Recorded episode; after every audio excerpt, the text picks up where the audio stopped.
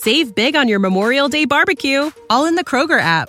Get half gallons of delicious Kroger milk for 129 each, then get flavorful Tyson natural boneless chicken breasts for 249 a pound, all with your card and a digital coupon.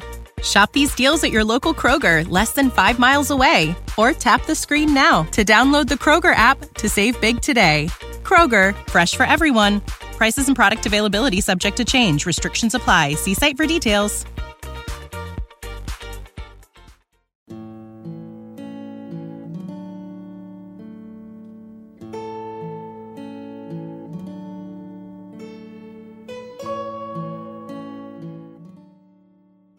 个月用耳朵搞定两本书，一年与二十四本好书相遇。大狗熊陪你轻松阅读。月亮的月，读书的读，Read with Bear，狗熊阅读。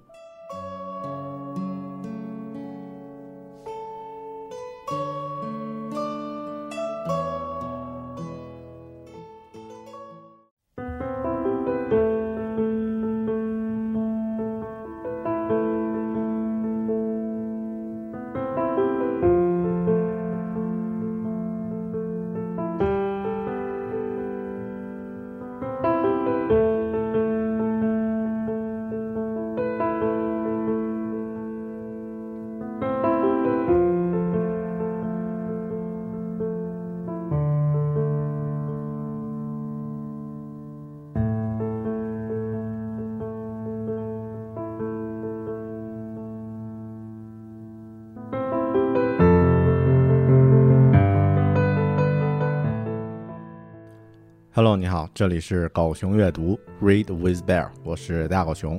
这两天是猴年的春节长假，在开始这一期节目之前呢，先祝所有狗熊阅读的会员朋友们，还有狗熊有话说播客的听友们呢，在新的一年依然能够不断的成长，多读好书，读好多书。呃，说起过年，咱们可以先说说红包啊。这两年呢，因为微信还有支付宝的努力。春节发红包呢，也成为大家都非常习惯的一种过节的新仪式。今年呢，不甘心在红包方面被微信抢了风头的支付宝呢，还推出了一个红包计划，叫“敬业福”啊，修一修，二点一五亿的大计划啊，但然并卵。整体来看呀，二零一六年的开头呢，似乎不像往年那么漂亮，甚至在各个方面，特别是经济方面呢，已经有明显的走衰，就像去年伤了很多人心的股市一样。今年很多人都会发现呀，收到的往往都是拜年红包，大红包少了。某些土豪公司在朋友圈直接拉群发红包雨的呢也少了。原因很简单，互联网人发现啊钱不好挣了，创业者知道钱不好挣了，投资难拿了，传统的从业者呢看不见希望，股市呢崩盘，呃汇率呢也走低啊钱不好赚了。很多人都说。中国的经济在二零一五年开始急速下跌，而这次下跌几乎没有办法挽挽救。收入下跌的同时呢，人员工资、房租、税务成本、原材料成本却没有下降。中国将进入艰难的十年，中国的经济将面临巨大的转型。在这个过程中呢，所有的人的阵痛都将不可避免。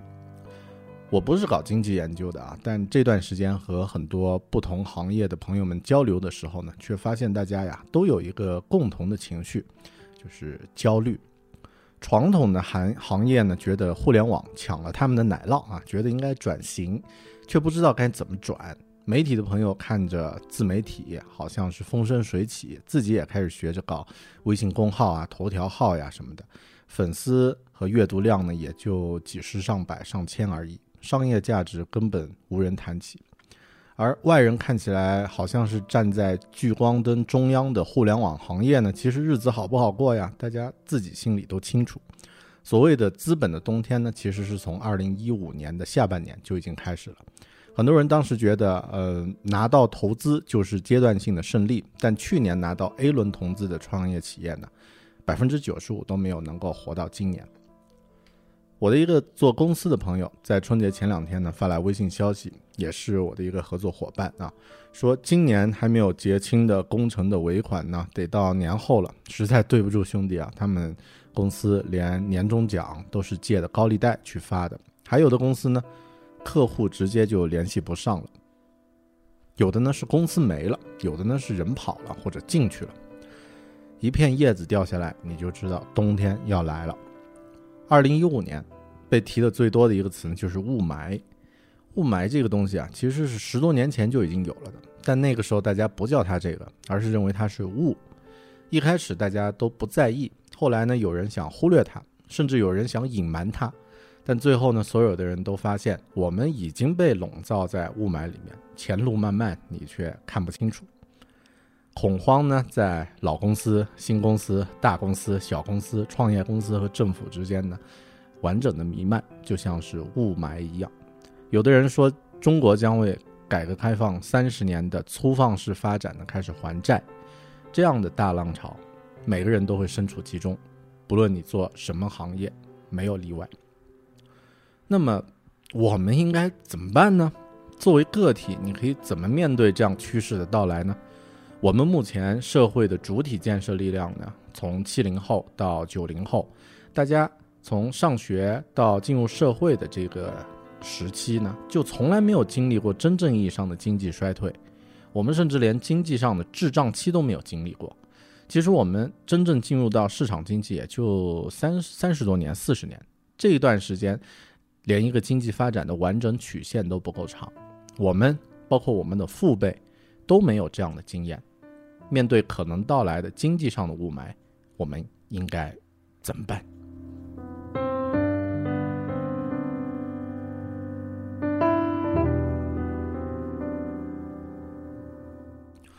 我们没有经历过这样的衰退，不代表别人没有经历过。欧美国家的经济衰退原因呢太复杂，国情也不太不太一样，而且离我们太过久远，参考的意义不大。但我们身边的邻居，旁边的那个和我们关系非常微妙的日本呢，却有着和我们相似的经历。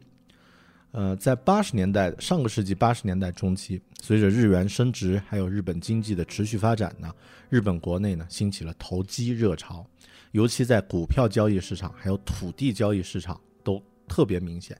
其中呢，受到所谓土地不会贬值这样的土地神话的影响，以转卖为目的的土地交易量的增加，地价开始上升。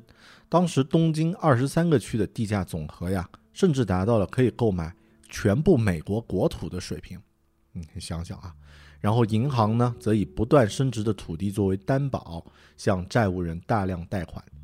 此外呢，地价上升也使得土地所有者的账面资产啊财产的增加，刺激了消费欲望，从而导致了国内消费需求的增长，进一步刺激了经济发展，也就是出现了我们所谓的泡沫经济。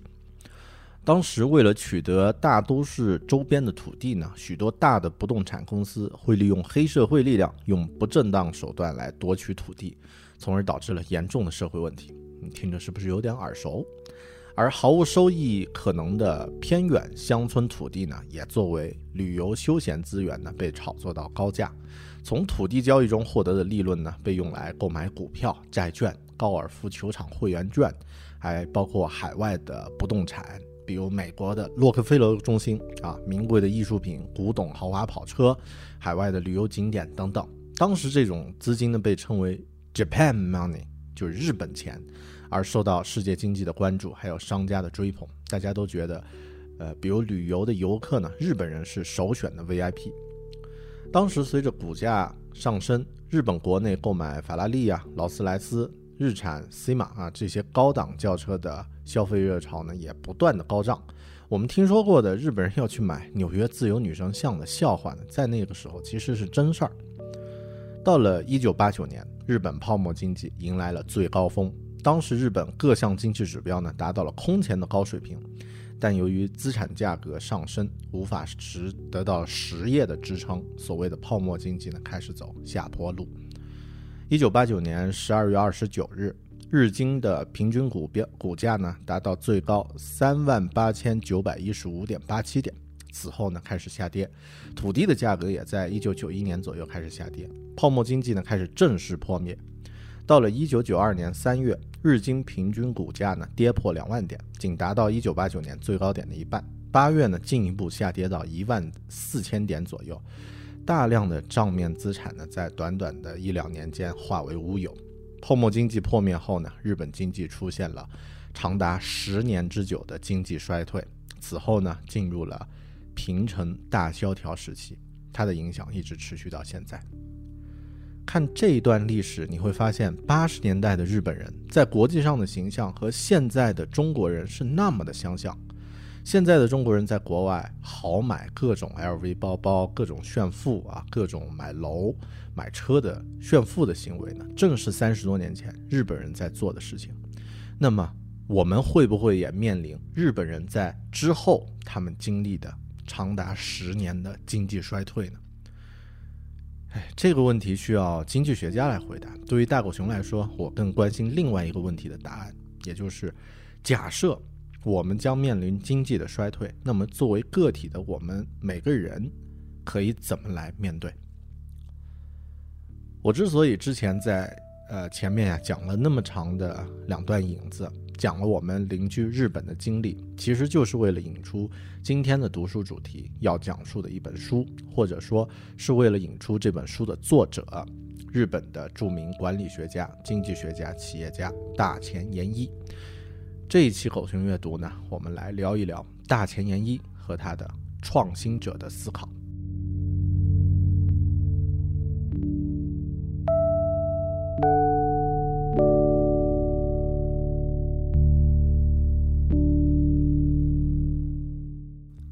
在开始讲这本书之前，当然先介绍一下这位作者大前研一 Omai Kenichi。他写的著作很多，还有几本关于。呃，中国的主题研究著作，我曾经在播客里介绍过他的三本书啊，那个技战力、专业主义，还有低智商社会啊，都专门做了三期主题节目。感兴趣的朋友呢，不妨先找来这几期节目呢，先听一下。大前研一他个人的经历其实也特别有意思。作为一个日本人，他算是一个很奇葩的日本人。一九四三年二月二十一日呢，他出生在日本的北九州市。小时候呢，喜欢音乐。不喜欢其他的课，据说呢还经常逃课。高高考的时候呢，他希望报考东京艺术大学的音乐系，但因为父亲的意见呢，放弃了成为音乐家的梦想，专攻应用化学。在学校期间呢，通过为外国人当导导游呢，来提高自己的英语能力。大学呢是在日本的啊一流大学了早稻田大学应用化学去读的书。之后呢，他又获得了。东京工业大学核工程学这个硕士，还有美国麻省理工学院核工程学博士的学业身份。一九七零年到一九七二年，七二年呢，他在这个日立制作所呢当担任核能开发部的工程师啊，这个高精尖啊。一九七二年开始，他彻底转型，啊，就职于麦肯锡顾问公司，啊，日本分公司。一九七九年呢，升任为该公司日本分公司的总经理。一九八一年呢，担任该公司的董事。一九九五年离职之后呢，呃，就是开始做自己的企业，还有呢，做自己的讲学和培训啊，担任了斯坦福大学的客座教授。然后呢，成立了大钱协会啊，创办了一个叫做创业家学校的创业组织。其实，《创新者的思考》这本书呢，就是他在创业家学校。每次进行课堂演讲的一个讲义的记录，看他的经历啊，你会发现有几个疑问。第一呢，从化学应用化学到核工业，再到商业咨询顾问，为什么他职业的选择呢会有这么大的跨度呢？第二，日本人的升职周期其实是非常慢的。大家如果看一些日剧，还有日本小说呢，都知道，从一个普通职员到科长，再到科长，每一次升职呢，都可能是数年，甚至是十几年。但他加入麦肯锡，只用了八年左右的时间，就升到了分公司总经理的最高管理位置。到了八一年的时候呢，他更成为这家公司的董事。这总共还不到十年的时间，晃到普通的日本人身上，可能还没有爬到科长的位置。他是怎么做到的？第三。在日本这样的一个受传统文化和规则约束的社会，为什么会出现像大前研一这样的一个完全不像是日本人的异类呢？而最关键一点是，我们可以从他的成长和经历中学习到什么东西，来用于我们自己的成长中呢？我们来看一看具体这几个疑问吧。第一个，他的职业选择跨度为什么会那么大？他的大学本科学的是应用化学。这是他父亲的意意见，也是我们常见的情况了啊。父母帮你做出人生的第一次职业规划，在六十年代的日本呢，其实这样的选择应该算是比较实际的。那时全世界的主旋律主旋律就是搞建设，理工科的人才在那个战后的时代呢最受欢迎。所谓学好数理化，走遍天下都不怕嘛。在日本呢，也应该也是一样的。他之后的深造呢，学的是原子核工业，属于典型的高精尖行业。因为学化学打下的理工科的底子，这样的转型也比较容易理解。之后他的工作呢，是在日立制作所的核能开发部工作，职务呢是工程师。我这个时候第一反应其实是想起了国内另外一个在电站工作的工程师刘慈欣啊。其实那样的工作环境可以想象，一定是我们熟悉的国内机关事业单位啊，这个比较严谨，但节奏比较缓慢、比较单调的。对于一个从小喜欢音乐、接受过美国的高等教育的人来说呢，那样的环境也许并不舒服。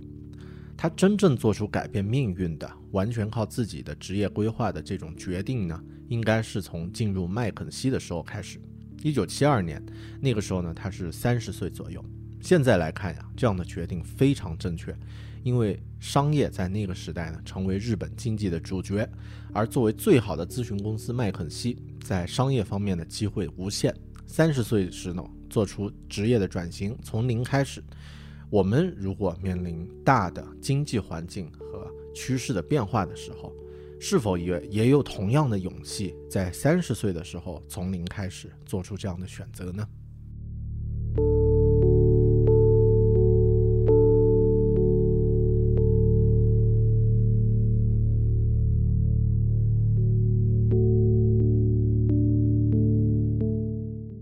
第二个疑问。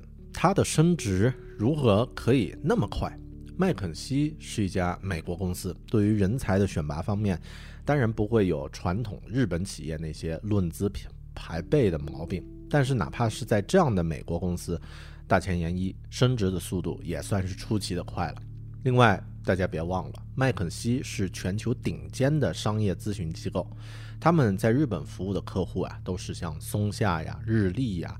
欧姆龙呀、索尼呀这样的一些日本国际型的大企业，他们需要为客户发现问题，并提出和解决问题，啊，提出解决问题的方法。你必须要比像这个松下的老板松下幸之助呀，啊，欧姆龙的这个日立呃这些呃，从欧姆龙那个是叫叫什么啊？那个老总啊，你要比他们有更好的呃这个眼光和视角，发现问题。这样的公司呀，对于人才的要求和竞争是非常非常激烈的。那大前研一如何能做到以一个三十岁高龄，进入到自己以前完全完全没有经验的陌生领域，却能够在短时间获得快速的成长呢？其实，在这本《创新者的思考》里面呢，他说过了一个例子，我觉得也许足以回答这样的一个问题。他说。呃，我在麦肯锡工作的时候呢，每年和别人一起吃早餐、午餐、晚餐各二百二十次，这样每年我就可以获得六百六十条新信息。每天、每周、一个月、两个月的吃饭计划呢，都提前安排好，然后带着兴趣去询问你所不了解的事情。方法就是这么简单。如果你能坚持二十五年，你就可以像我一样成为一个高级咨询顾问。你也可以想出很多创意，而且对于大部分的咨询，自己都曾思考过。所以正是这样啊，他从来没有停止过对自己思维的磨练。正是这样的积累，最终会给你带来想象不到的回报。他进入麦肯锡到成为董事，经过了接近十年的时间。如果连三顿饭的时间都如此的利用好，那么可以说每天他花在自己专业领域的时间已经绝对超过了八小时的工作时间了。假设呀，每天咱们保守一点算，以平均十小时的积累，一年二百二十天就是二千二百小时，只需要五年，甚至五年都不到一点，他就可以达到我们常说的一万小时专家的分界线。虽然。他是在三十岁的时候呢入行，但十年之后就成为这个领域毫无疑问的专家，也就是他在自己的另外一本书提到的，他是一个专业主义者。真正的专家，真正敬业的人呀，无论在什么样的经济趋势下呢，都会有自己作为的空间。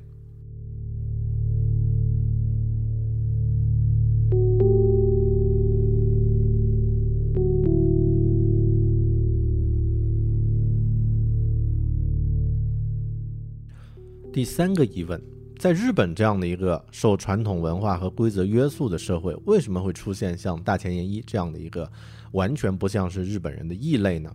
而最关键一点是，我们可以从他的成长和经历中学习到什么东西，用于我们自己的成长中呢？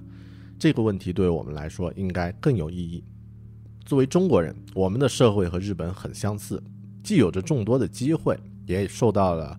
呃，传统文化和规则的束缚，从他个人的经历中，我们可以学到什么？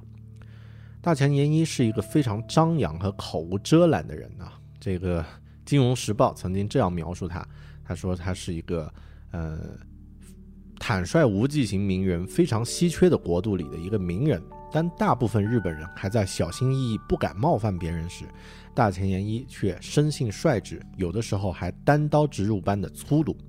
他还是日本仅有的一位极极为成功的管理学宗师，注意是仅有的一位哦。但如果你注意到我刚刚我们说到的他个人的成长经历的话呢，就应该不会觉得意外了。他在青年时期就有着叛逆的性格，高中的时候就逃课啊，喜欢音乐。但我觉得影响呢，主要来自于他在西方受到的教育，让他脱离了传统日本式的思维方式的束缚。传统的日本式的教育其实和咱们中国的教育体制很像，在大前研一另外的一本书叫《低智商社会》里面曾经讲过，日本的七零后呢是通过圈叉式教育培养起来的一代，日本八零后呢是少年 Jump 看着漫画杂志成长起来的一代，而日本的九零后呢是沉浸在自己三米以内生活空间的九零后这样的一代人。比如说吧，这个七零后圈叉式教育，从年轻人到四五十岁的日本人都变得不再会对外来的信息进行收集、管理和活用了。这就是圈叉教育带来的弊端，因为这种教育啊，它就是做打勾打叉，只注重最后的答案，似乎用勾和叉这两个符号就能够将全世界解释清楚了。所以现代人在遇到问题的时候，日本人啊，他觉得已经不会独立思考了。人们再也没有从反复的失败中去寻求正确答案的习惯了。即使偶尔得到了解答，也不知道应该如何去验证它。所以，当报纸和信息的呃报纸和电视的信息都是正确的啊，这种观念先入为主之后呢，人们就只能想到通过这两种渠道去获取信息和情报了。这一点呢，我在低智商社会那一期节目也有讲过，这里就不再啰嗦了啊。那么是不是就只是在美国接受教育才能成就大前研一？或者说，我们如果想要从他身后身上汲取一定的经验的话，呃，就得去接受西方教育呢？我认为啊，也并不是。在三十岁之前，他的经历和教育受父母、环境还有时代背景的影响很大。在美国读麻省理工学院呀，当然对他来说是有着巨大的帮助。但真正的腾飞或者说是脱胎换骨呢，是从进入麦肯锡，在全新的领域自我突围那个时候开始的。《创新者的思考》这本书里呢，提到了几个例子，提到一个很重要的例子呢，就是他在麦肯锡做咨询初级顾问的一年左右的时间里呢，记录了大量的笔记、笔记和咨询材料，并在年底的时候将这个自己的笔记呢集结成书出版了。三十一岁的时候啊，他出版了自己的第一本书。哎呀，现在想想，我的第一本书也是三十一岁的时候啊写出来的，好像就是卖的还没有他的零头的零头的零头那么多啊。嗯，好，打个叉。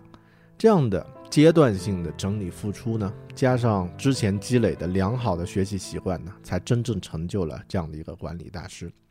其实，《创新者的思考》这本书的名字本身呀，就已经告诉我们一个。成功的诀窍就是做一个思考的创新者，好吧？那么具体这本书究竟有一些什么样的干货？我们如何来做一个能够思考的创新者呢？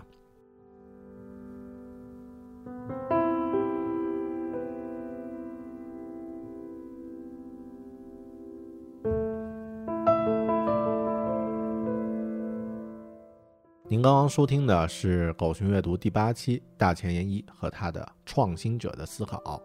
如果您对这本书的更多精彩内容感兴趣的话呢，可以订阅狗熊阅读会员，在会员版的完整版中呢，可以收听更多精彩的内容。登录狗熊阅读官方网站三 w 点 readwithbear，r e a d w i t h b e a r 点 com，可以查看具体的会员计划详情。谢谢您的收听，咱们下期再见，拜拜。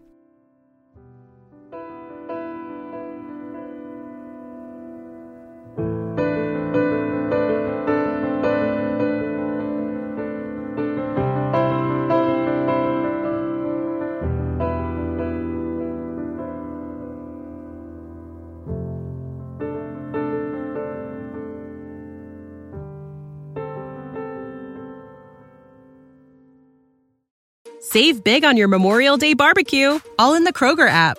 Get half gallons of delicious Kroger milk for 129 each, then get flavorful Tyson natural boneless chicken breasts for 249 a pound, all with your card and a digital coupon.